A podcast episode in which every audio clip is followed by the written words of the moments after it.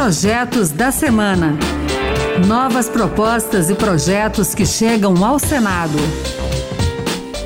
Olá, está no ar o Projetos da Semana. Eu sou Pedro Henrique Costa e a partir de agora você vai conhecer as principais propostas apresentadas no Senado Federal nesses últimos dias. No programa de hoje, vamos falar de combate ao racismo, direito das mulheres, decisões do STF e tem muito mais. Fique com a gente.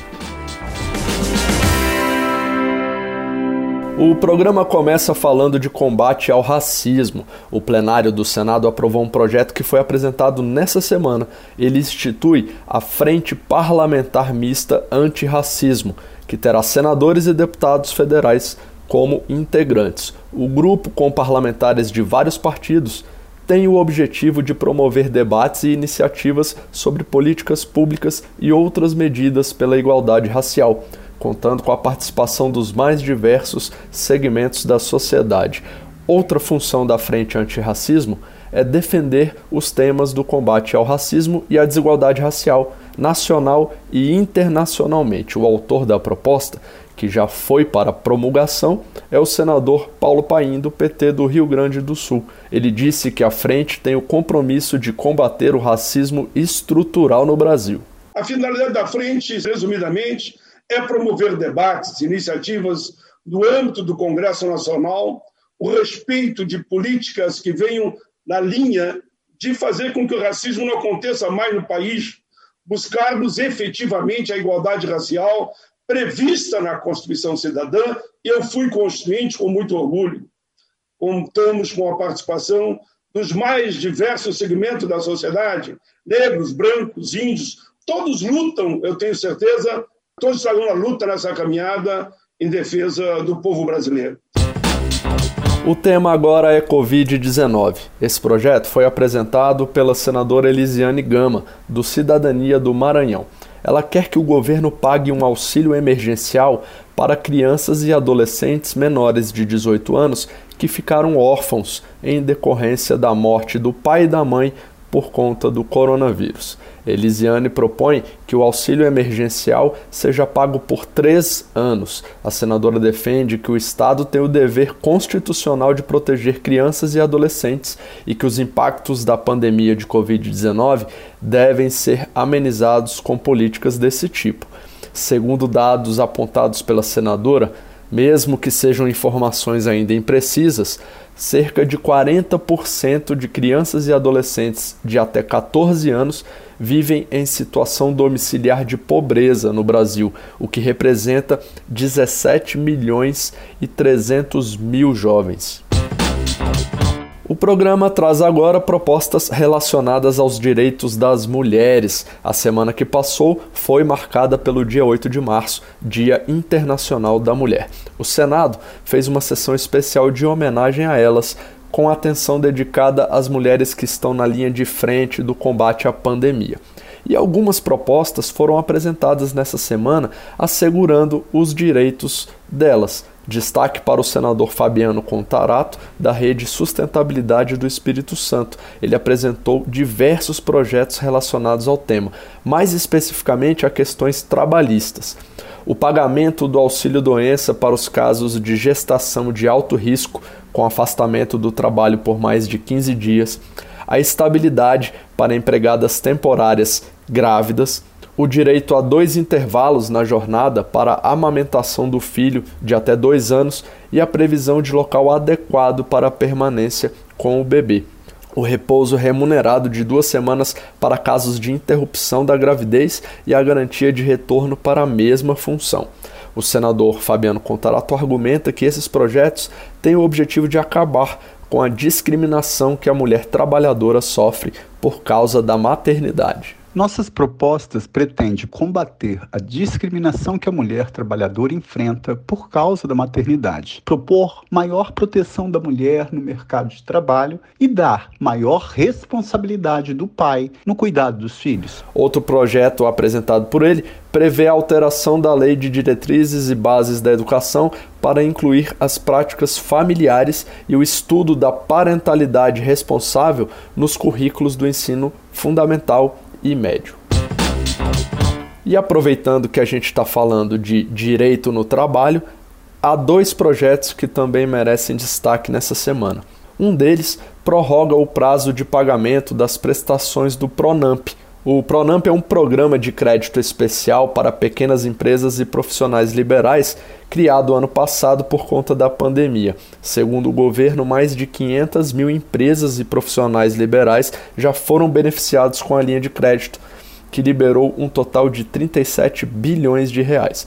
O senador Flávio Arnes da Rede Sustentabilidade do Paraná sugere que essas prestações sejam pagas até 31 de dezembro de 2021, numa tentativa de minimizar os impactos econômicos gerados pela Covid-19 no país. E outro projeto para melhorar a condição de trabalhadores tem a ver com quem depende do setor cultural. O primeiro atingido pela pandemia e provavelmente o último a se recuperar diante das medidas restritivas de aglomeração de pessoas. A ideia do senador Wellington Fagundes, do PL de Mato Grosso, é reforçar os efeitos da Lei Candir e garantir que os municípios tenham mais tempo para usar os recursos da União antes de serem devolvidos ao Fundo Estadual de Cultura do estado onde se localizam.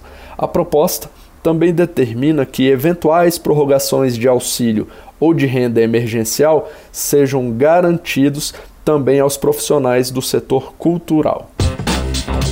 E nessa semana, uma decisão do ministro do STF, Luiz Edson Fachin, teve repercussão no mundo político. Ele anulou as sentenças nos casos em que o ex-presidente Lula havia sido condenado e preso. Faquin declarou a incompetência da 13ª Vara Federal de Curitiba no julgamento das ações penais nos casos do Triplex de Guarujá, do sítio de Atibaia e também referentes a investigações sobre o Instituto Lula. A 13ª Vara Federal de Curitiba era comandada pelo ex-juiz Sérgio Moro, que a deixou após as eleições de 2018 para assumir o cargo de ministro da Justiça do governo Bolsonaro.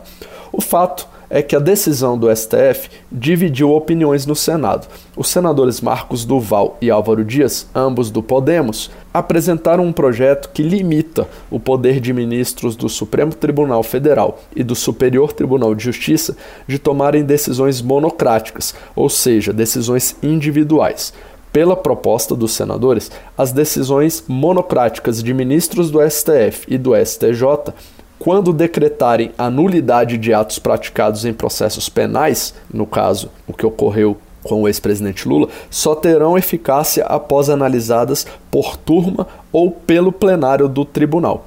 Para Marcos Duval, o projeto poderá impedir que decisões individuais penais que sejam polêmicas anulem imediatamente sentenças já proferidas. Mas a proposta deixa claro que se o plenário não se reunir a tempo, a decisão anterior é considerada válida e não perde a eficácia. Esse projeto agora tem a ver com a divulgação de notícias pelos meios de comunicação e mídias sociais. O senador Roberto Rocha, do PSDB do Maranhão, quer que blogs respondam de maneira equivalente aos veículos de comunicação convencionais, como TV, jornal e rádio, no caso de publicação de notícia falsa ou sensacionalista. Para o senador Roberto Rocha, a lei atual não é muito clara em relação a isso e permite que algumas páginas pessoais sejam usadas para interesses políticos e econômicos, mesmo sem compromisso com a verdade dos fatos. E para fechar o nosso programa, o assunto é carro elétrico. Um projeto apresentado nessa semana pelo senador Ciro Nogueira, do Progressistas do Piauí, determina que as cidades criem suas regras para a instalação da infraestrutura de recarga necessária, com base em um padrão técnico de nível nacional.